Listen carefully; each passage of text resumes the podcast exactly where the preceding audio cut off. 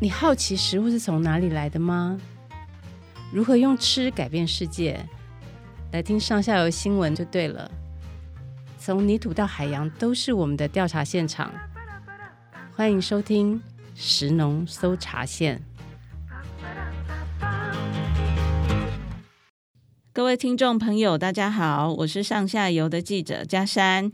最近呢，我们在忙一件大事，就是七月底终于隆重推出了我们的年度专题，叫做《大风吹，吹什么？风电重疾的海口人生》。为了这个专题呢，我跟我的同事林吉阳呢，这几个礼拜几乎是夙夜匪懈哦，用尽全力把最后一滴脑汁都榨出来，终于完成这个专题了。吉阳，你还好吗？跟大家 打声招呼。各位听众朋友，大家好，我是吉阳。我想跟大家讲一下哦，这绝对是上下游新闻今年快要满十年了哈，一个重要的里程碑。我们再一次突破自己的极限，做出了一个前所未有的专题。那风电重疾的海口人生讲的是什么呢？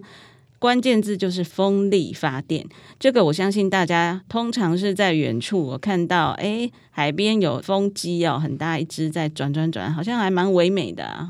那你可能从旁边很快就经过了，但并不真的很了解它。大家可能就觉得说，哎，风电不就是绿能吗？是再生的能源吗？但是跟我们到底有什么样的关联性呢？这个我们等一下会慢慢的来跟大家说。那海口人生是什么呢？就是住在海边的人们，他们为什么会被风电影响到？是受到什么样的影响呢？这个影响跟我们其他民众有什么关系呢？吉阳跟我用了一年的时间哦，花了很多的力气去搞懂这个非常重要的议题。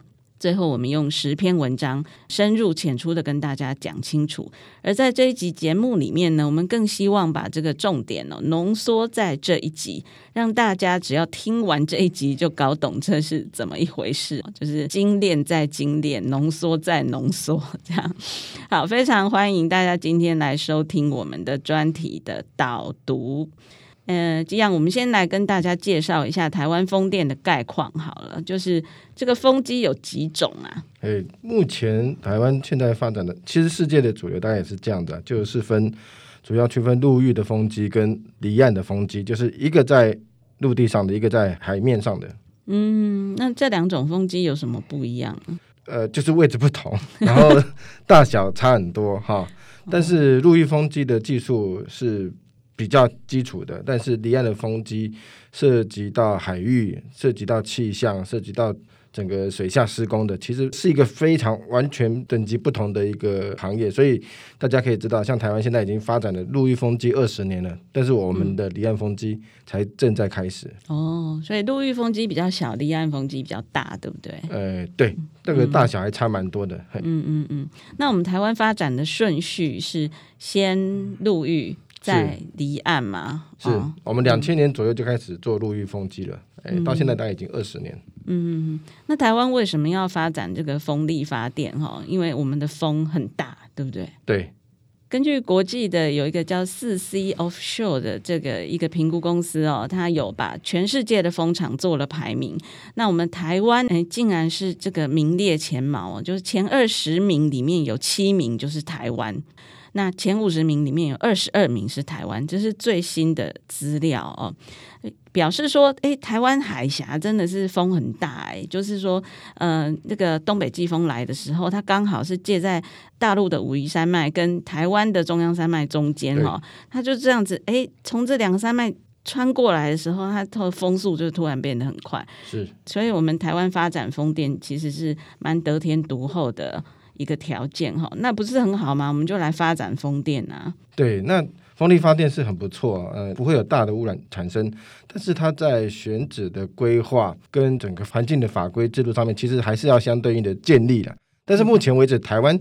在风力发电的部分引进，大概着重于这种技术能量的部分啊，就是怎么做啊，整个整个产业链怎么跟上啊。嗯。但事实上，对环境跟法规还有选址的规划上面，其实还是相当不够的。哦，是，所以是有居民的权益被侵犯了。是，这个会有很多呃，对工作权、对生活居住权的一些影响是存在的。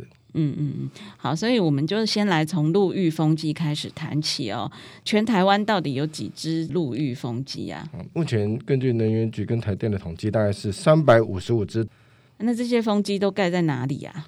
呃，从新北的石门一直往南，南，能盖到云林的海边。哇，所以原来这加起来有这么多啊？对。那这个风机它是有多高？呃。不同的年代，我们最早期的风机大概是七十公尺，那个塔高就是它那个后面那个机舱的高度大概七十，加上叶片大概是一百零五左右。但是现在最新的技术的风机现在已经超过两百米，两百米是什么概念呢？哈，呃，我们现在最新的在云林要开发的风机高度加上叶片是两百一十米的话，台北火车站前面的星光三月是两百四十四米。哦，哎，只比星光三月矮一些。是。哇、嗯，所以其实它近距离其实是非常大，远远看好像很小，其实近距离其实是几乎就是星光三月的高度。哦，所以这个风机如果要盖在我们家附近的话，的确大家会蛮 care 的哈。对，那可是风机不是都盖在这个堤防啊、海边啊，那边有居民吗？呃，过去的风机比较多都是沿着海岸线盖。但是现在，我们现在还在开发的风机越来越多，从海岸线慢慢推进到内陆，往聚落这边靠近。嗯、那这个是因为我们现在的法规，就是我刚刚前面讲到的法规的不完善的部分。嗯、我们现在法规，你的呃约束只有两百五十米以内没有住家哦，你就可以直接盖上去了。如果你有住家，你只要取得住户的同意，然后两百五十米是一个环评的界限门槛了。嗯。嗯就是你靠近两百五十米以内的话，才需要行驶环评。嗯，所以如果我们住在风很大的地方的话，有可能风机就会盖在你家附近。对，那很多时候啦，嗯、是刚好你就在两百五十米的边上，嗯、比两百五十米多一点点，嗯、就插上一只风机。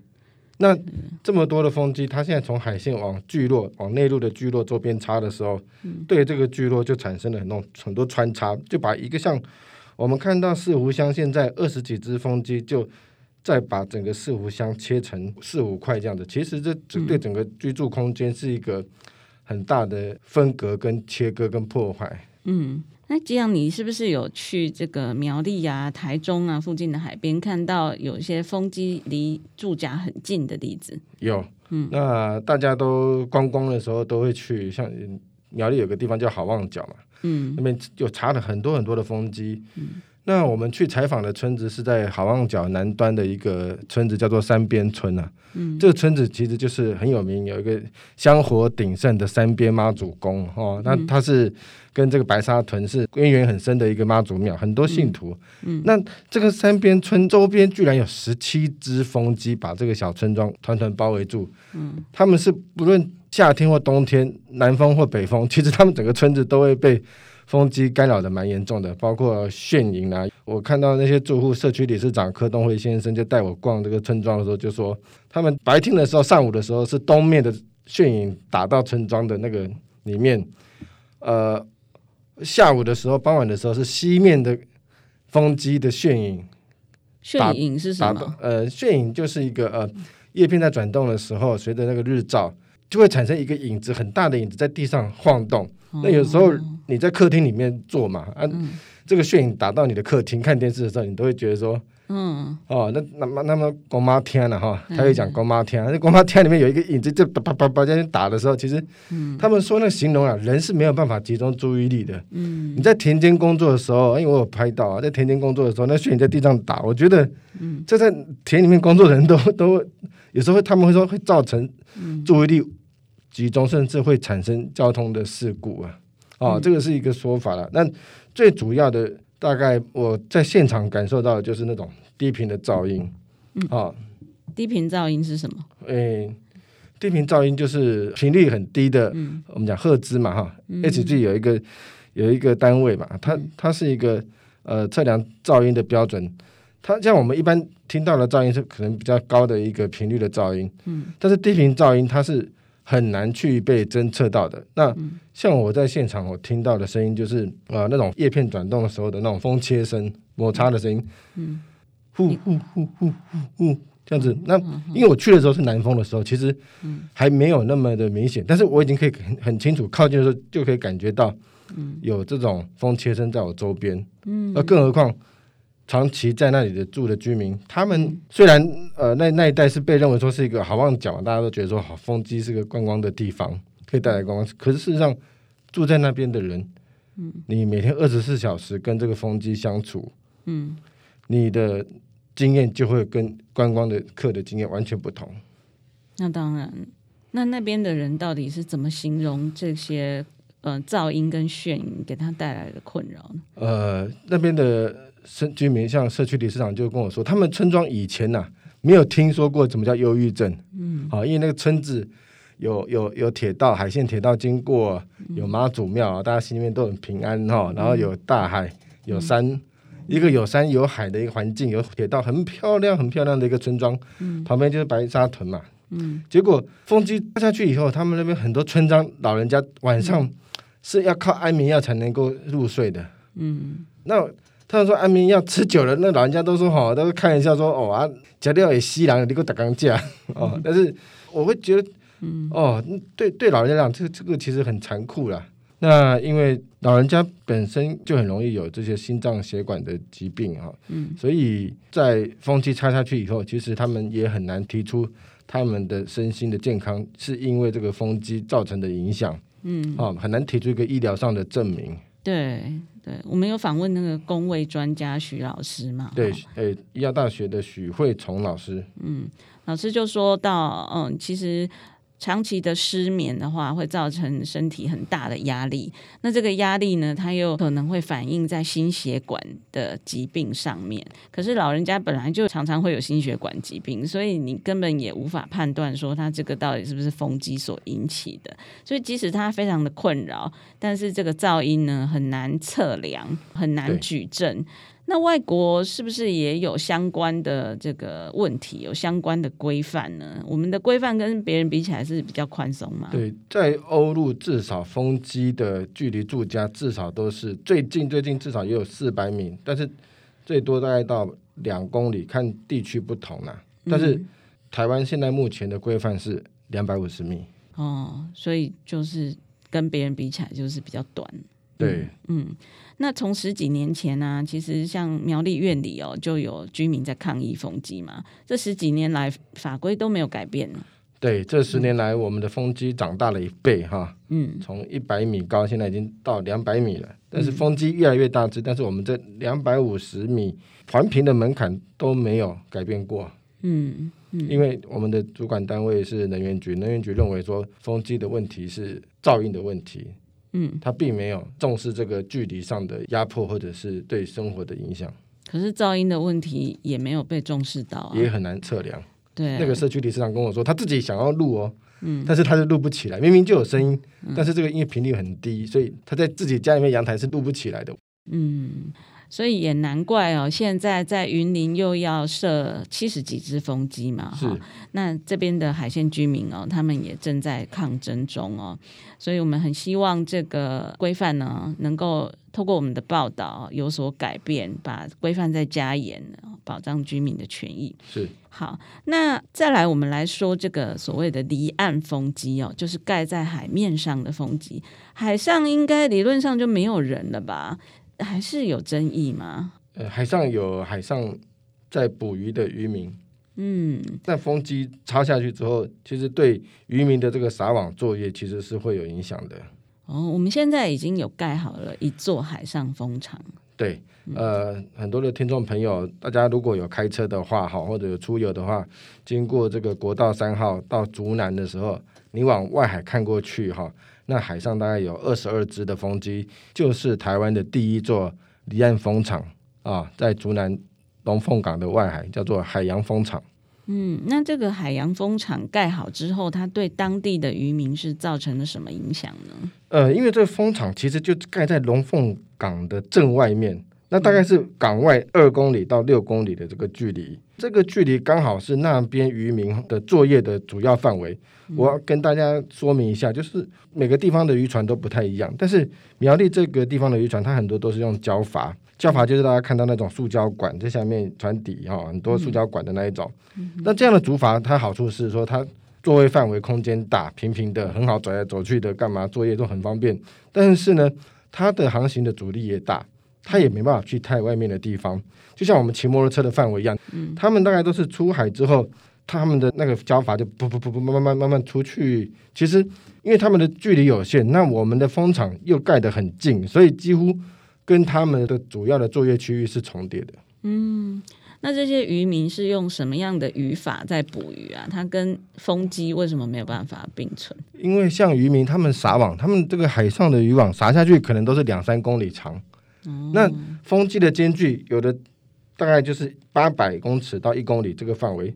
那我们渔民的下去的网，它是会随着海流在漂流的。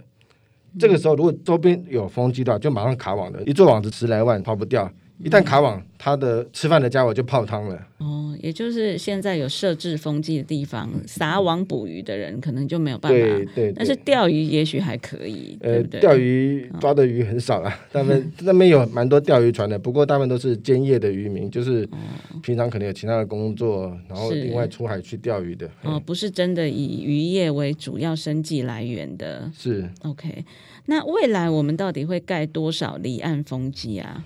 我们现在的规划第二阶段潜力场址的规划，目前为止大概我们的西海岸会盖一千将近一千只左右的风机啊。那未来接下来如果呃进入二零二五以后的话，我们现在规划的风机应该是会再多三倍，至少在三千只左右。会分布在哪边？呃，未来会盖在我们整个西海岸，大约就是从新竹一直到云林嘉义外海的这个范围。那尤其彰化的外海，它几乎整个都被风机风场所占满，嗯，只留下中间两条航道。哇，那这样我们台湾的沿岸海渔业不是大受影响吗？是。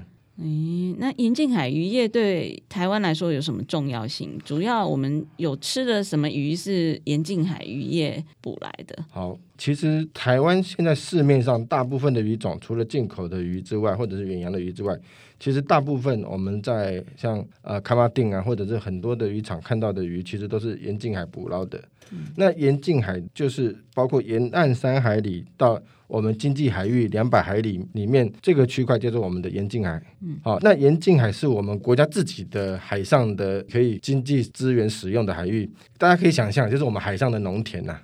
现在公海的捕捞作业规范越来越严格，所以我们渔民其实在公海上面作业会受到很多国际法律条约的约束。那沿岸海的海域是我们自己国家可以自己自主管理的，嗯、那这个某方面也是我们整个海鲜类蛋白质的主要供应的来源，很重要的一块，基本的一块，这个是其他国家没办法侵犯的，所以对我们来讲是一个很重要要永续经营的一个海上的粮食自主的来源。嗯，那像哪些鱼是我们沿岸海会吃得到的？例如像现在很有名的乌鱼啦、白鲳啦，嗯、或者是北部海域的花枝啊、套秋啊，还有雕刻类的黄鳍雕啊，或者是欧给啊，哈，这些都是沿近海常常见的鱼种。哦，原来如此，所以这些沿岸海渔业，它不但提供我们比较低碳的蛋白质来源，渔民他们也是世代相传哦，在这个海上面作业啊，捕鱼，他们跟海洋已经有了默契，然后有了一套永续经营管理的方式。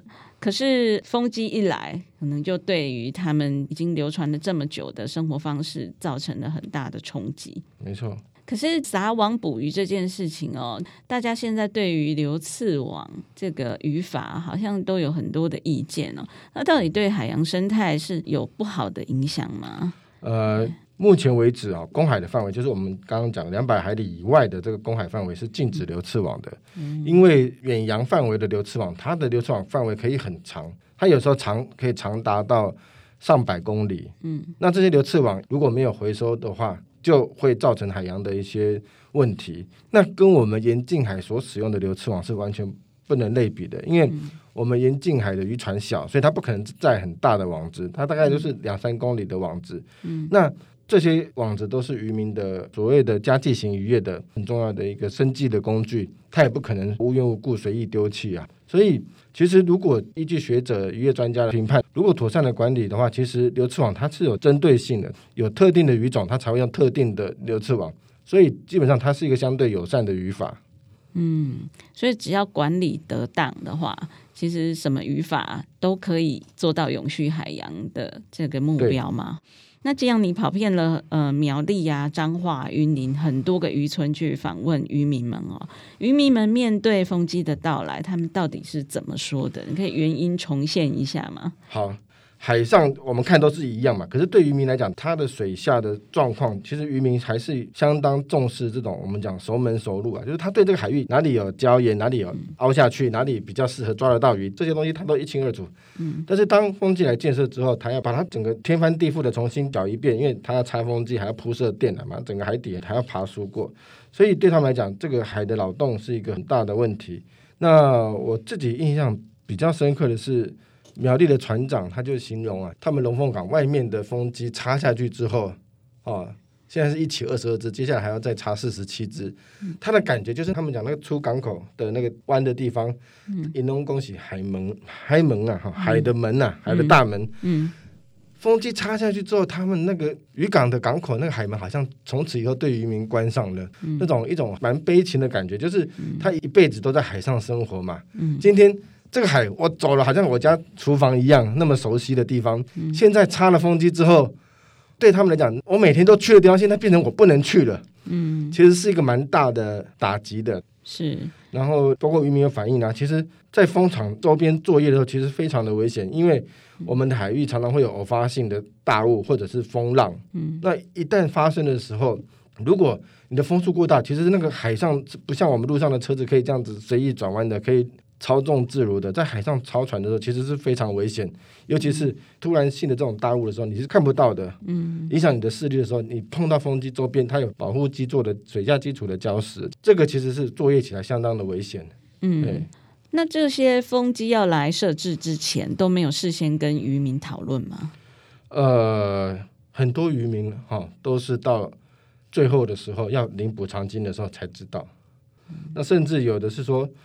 过了环评之后，才听说哦，我们这边要盖风场。这时候环评都已经过了，我要去表达意见，我也不知道去哪里讲。嗯，然后因为我们现在官方的设定是由渔会当所有渔民的代表。嗯，那事实上渔会里面又是采多数决的情况之下，嗯，其实少部分冲击最大的渔民反而是最没有办法发生的。哦，就像我们刚刚说撒网捕鱼的那一些刺网渔民，如果他在渔会里面他是少数的话。他有可能权益就被牺牲了。对，嗯，不过还是有例外，对不对？呃，有，就是我们在报道的这一年里面，我们看到唯一相对来讲比较发展的成功的是在云林啊，就是云林它也是刺网渔民占少数嘛，哈，就是捕捞的渔民占少数，嗯、但是呢，这些少数的渔民他们也拒绝签署渔会定的这个补偿方案呐、啊，然后捍卫他们的渔场。后来跟风机的开发商，其实在海上有发生抗争啊，然后就是他们拒绝退让，他们希望风场往西移三海里。那风场的开发商后来跟他们重新展开协调了。我觉得双方透过这个抗争也是不打不相识了哈。嗯。那风机商跟这群渔民开始进行了一个我觉得比较对等的一个协商跟互相尊重的一个沟通的管道建立起来。我觉得这个是在我看到这几个县市的开发过程里面，我觉得渔民的力量相对来讲是被提升而且被尊重的。嗯，为什么他们有这个力量站起来跟风机商对抗啊？因为云林它有一个像台子港这样子的地方，他们的渔业还是非常发达的。嗯，那很多的渔港我看到都是船，其实没有那么多啊，没有站得满满。但是在台子港这个地方是一个小港而已，但是。里面的船三四百条，而且每天都出海很多，好、嗯哦，不管是养科的还是捕鱼的，嗯、而且特别是很多人年轻人，他们从都市工厂里面上班回来捕鱼啊，因为捕鱼的生活真的，我去实际了解之后发现，捕鱼对他们来讲，那个生活比他们在工厂上班里面更自由自在惬意，嗯、而且坦白讲，收入非常的不错。我我自己。都很想去，对我自己知道这个过程之后，我会很蛮惊讶的，竟然是一般上班族好几倍的收入。如果你真的愿意下去捕鱼，而且愿意吃苦的话，嗯，他们讲了，就是你愿意做的话，哈，大海会赐给你一碗饭吃啊。那当然是有付出相对的经验累积跟知识啊。我觉得渔业还是一个相当专业的工作，我们必须尊重这些渔夫。是。也就是说，其实大家可能会以为说偏乡的渔村啊、农村啊都在凋敝哦，那这些地方呢，很容易成为各种开发弃渔的地方。是，可是像云林的台子港呢，它就是一个活力四射的渔村啊，然后这边的渔场也非常的丰饶，所以风机要盖在这里之前，它真的应该要跟当地的居民好好的沟通，好好的。深入的来讨论哦，才能决定说我要盖在这边，而不是说，哎，大家都决定好了，嗯、呃，跟政府这个环评也都过了，最后在讲补偿的时候才来跟渔民讲哦。没错，这个过程里面，我觉得官方要负起相当的责任啊，因为我们对整个严禁海渔业不够了解。事实上，很多的渔民出海大概只会有海巡呐、啊。回来了之后，其实我们的很多的渔民，他的渔获上岸之后是直接用保丽龙箱直接寄到崁仔顶，寄到其他的都会里面的鱼市。其实我们国家政府渔政单位对沿近海渔业的这个资源的情况是掌握并不明确的，这个是实情。对，就是因为对基础资料掌握不明确，所以到底会受到多大的冲击，也变成无法评估。所以，不管是陆域风机或是离岸风机哦，都会影响到附近的居民哦。如果在你没有好好的规划的状况之下，法规制度又不健全，那大家只是觉得说绿能很好，要赶快推，可是却没有去跟当地有很好的沟通的话，就会导致居民权益受损。是，而且除了人以外，还有动物也会受到影响，对不对？对，这个风机设置之后，不止对人呐、啊，对其实整个生态界影响也是很大。嗯，那现在被专家哈指出具体的影响，包括说蝙蝠。候鸟迁徙的路线，甚至于白海豚都影响很大。嗯、那我先说蝙蝠好了，因为蝙蝠是我们现在还不够了解的哺乳类动物。嗯、那风机在转动的时候，其实蝙蝠在傍晚的时候会出来觅食嘛。有专家常常发现，在风机周边，他们就到处去捡这个蝙蝠的尸体啊。嗯、因为他们说，这个蝙蝠一只哈，大概不到十克。被叶片打到的时候，他们以为会像全雷打一样飞出去，嗯、其实并没有。嗯、插到蝙蝠的时候，它就是就像落叶一样掉下来。嗯、掉下来之后，很快就被蚂蚁拖走了。所以他们都要跟蚂蚁抢时间，赶快去找那个掉下来的蝙蝠。那蝙蝠为什么很重要呢？嗯、因为蝙蝠一天呐、啊、就可以只吃掉将近自己身上重量的蚊虫。嗯，这个对整个生态界的平衡是非常重要的。嗯，好、哦，对农业的平衡是非常重要的。嗯、像美国的研究发现，蝙蝠其实是帮他们的农民吃掉很多很多的害虫。嗯，嗯，那蝙蝠如果被风机大量减少的话，其实是会造成整个生态界的失衡。嗯，那另外一个影响比较大的就是候鸟。候鸟的话，当然大家也知道，说可能有看过，就是也一样会也会被风机击落。嗯、但事实上，风场风机对候鸟最大影响是栖地的减损。因为你一旦有风机设在这个海岸线上的时候，它在里面的盐田或者是鱼塭，这是它晚上栖息的地方，它白天就要到潮间带这边来觅食。它在这个一往一返的过程里面，它会因为这个风机出现的时候，它会觉得危险，它可能就此就放弃掉这个栖地啊。这个是彰化环盟的施月英哈，他在做他的论文研究的题目，就是发现说，其实有很多的候鸟群已经慢慢开始放弃。彰化的潮间带，嗯，往东亚的其他地方移动，嗯、其实对整个生态环境是很大的一个冲击。嗯，就像刚刚讲的是陆域风机的部分，那离岸风机的部分影响的就是海中的生态。对，就是大概就是以白海豚为主的这个影响了。那我们目前为止，其实海里面的生物，尤其是白海豚，它是非常依赖听力的。但我们风机。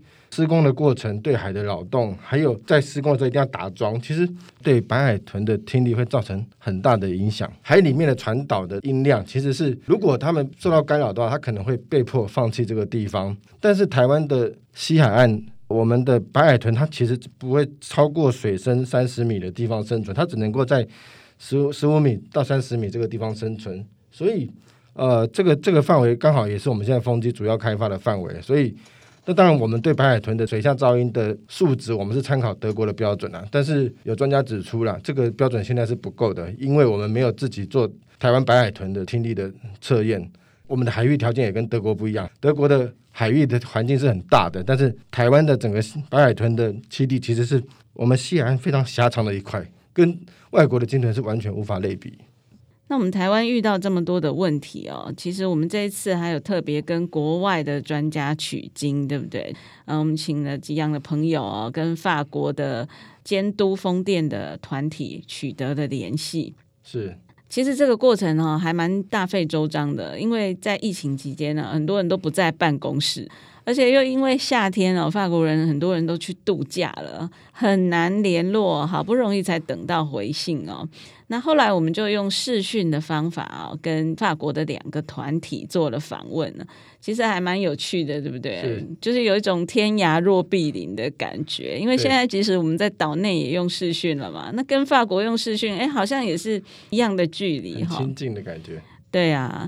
我们一直都以为说欧洲国家应该比较先进啊，他们的规范应该比较完善吧？哈，事实上大部分的国家也是如此，可是法国是唯一的例外哦，嗯、因为呃，法国不管是在陆域风机或离岸风机都有非常多的抗争，那我们就很想了解说他们的状况跟我们到底有什么样的差别啊？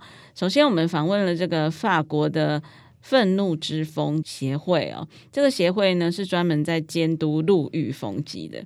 那他们的这个发言人就是一个阿贝 Daniel 哈，啊 Daniel 就说。啊、他们那边啊，就是居民也是被噪音干扰到身体状况非常的差，跟我们这边真的一模一样，就是有阿嬷就是被噪音吵到，就是说哦，我都被洗啊这样子，对。然后还有一个很特别的，我们这边台湾比较没有注重的，就是景观的问题，因为法国是一个注重旅游的国家嘛，就很多观光客都会来啊，可是他们的很多名胜古迹附近竟然也要盖风机，比如说有。这个海中孤岛叫圣米歇尔山，竟然在那边也要盖风机，那当然大家就反弹了，民众非常的关注，所以风机在法国是很夯的议题。那法国民众本来就是很爱抗议嘛，哈，他们呃，全民运动，他们说。对，所以他们真的不是省油的灯哦。你要是踩到他们的红线的话，就是告上法院，提起诉讼。所以这个法国阿贝就说，他们有几百件的诉讼哦，都在吵这个风机。嗯、最后逼的总统出来说，这个风机呢可能要暂缓设置哈。我们之前推动的确有一些问题。那再来，我们第二个有访问了这个守卫海角这个协会。守卫海角协会呢，它是在布列塔尼哈那边的一个海湾，因为法国的第一个离岸风机的风场要设在那里，他们非常的愤慨，因为哦，法国政府跟厂商一样，跟我们台湾一样，就是没有跟民众沟通，也没有什么资讯公开的程序。他们说有啊，有公开，就是。贴在那个网站上面啊，还有在一些没有什么人会看的冷门的杂志跟报纸上面。那到底谁会去看？我们这些渔民都在捕鱼呀，对不对？谁没事会去上网看？那这个也是跟我们完全一样哦。那渔民捕鱼的模式也是，就是他们也是这个用渔网捕鱼的渔民会受到很大的影响。然后也有补偿金啊，可是那边的渔民哦，他们都是三四十岁，非常年轻的渔民哦，他们就说我们不是乞丐，我们不需要领这个补偿金，你就让我们在美丽的海洋上面好好的工作就好了，这是我们最想要的啊、哦。还有这个守卫海角协会也非常的关心海洋的生态，他们就说我们绝对不是反风机。只要你不要设在生态敏感区，不要设在鱼类、在鸟类迁徙的路径上面，我们就没有意见。那后来我们就问啦，就说你们对台湾的状况啊，台湾的政府啊，有没有什么建议啊？他们就说，我们很希望台湾的民众大家一起来了解这个议题，一起来关注哦，因为这个是跟我们全部的人民都有关系的议题。你必须先了解，才知道问题出在哪里，才知道要怎么样督促政府往对的方向去走。我记得还蛮好玩的，就是他们听到我们的风机距离民宅的规范只有两百五十公尺的时候，非常的惊讶，三秒钟没有办法表示声音出来，对，就讲不出话来说哈，两百五十啊，因为法国至少还有五百，五百他们抗议抗议到不行了，对啊，五百公尺他们就已经觉得很受不了了哈，更何况是两百五十。那同时我们也有访问了规划比较完善的国家哈。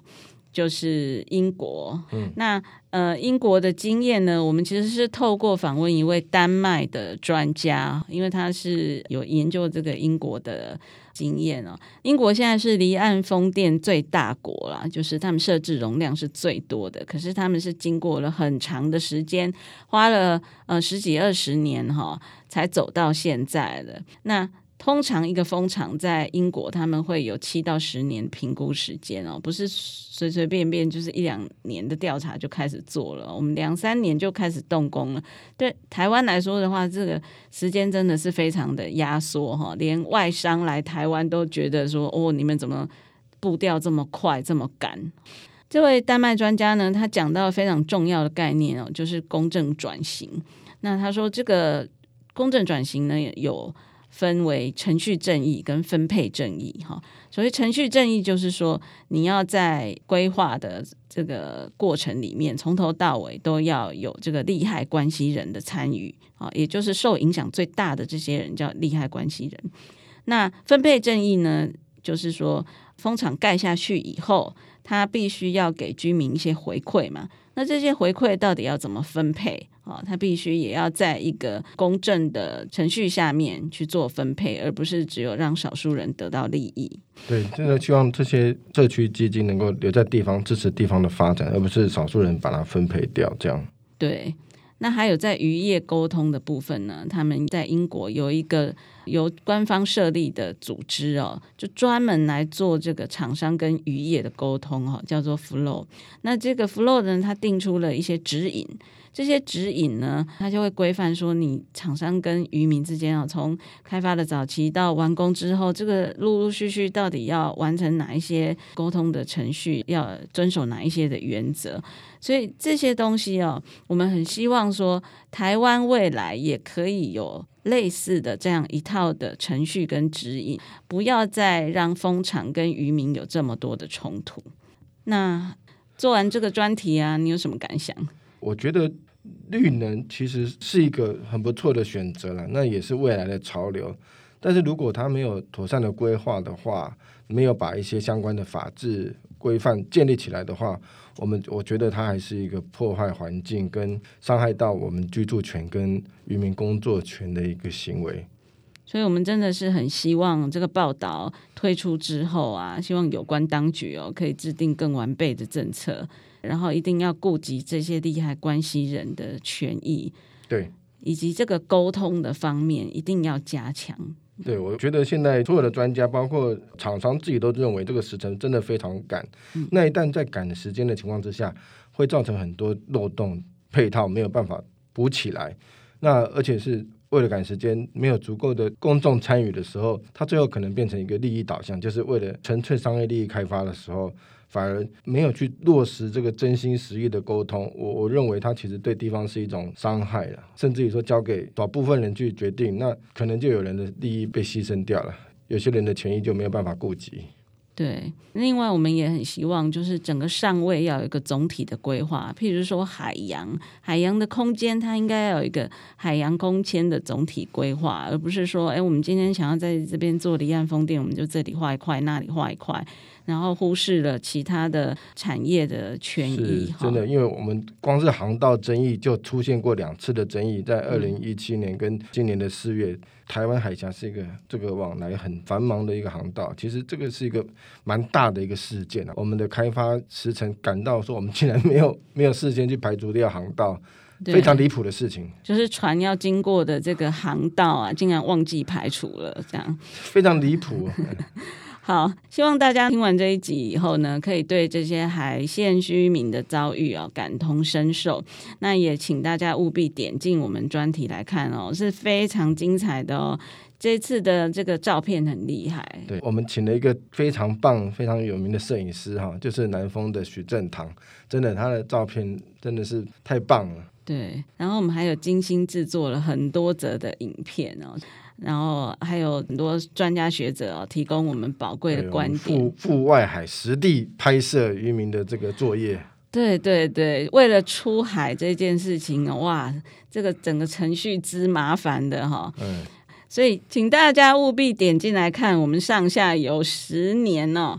呕心泣血的专题啊！对，今天的节目呢就到这边了，非常感谢大家的收听。如果您喜欢我们节目的话呢，务必帮我们按一下星星，然后留言或者是填问卷来回馈给我们。上次真的有读者哦，就写 email 来了哈，因为我上次叫大家留 email 给我，我才有办法回信，我第一时间就回信了，所以我们很希望可以跟大家有更多的互动。那也请大家呢，呃，有空可以帮我们推荐给你的亲朋好友一起来听，好不好？一个人推三个人，那我们听众就会增加三倍。好，好，很谢谢大家哦，我们下回再见，拜拜。好，谢谢各位，拜拜。以上内容是由上下游新闻团队制作，我们是一个线上媒体，特别针对农业、食物跟环境制作每日新闻与深度的调查报道。欢迎大家上网搜寻上下游新闻市集。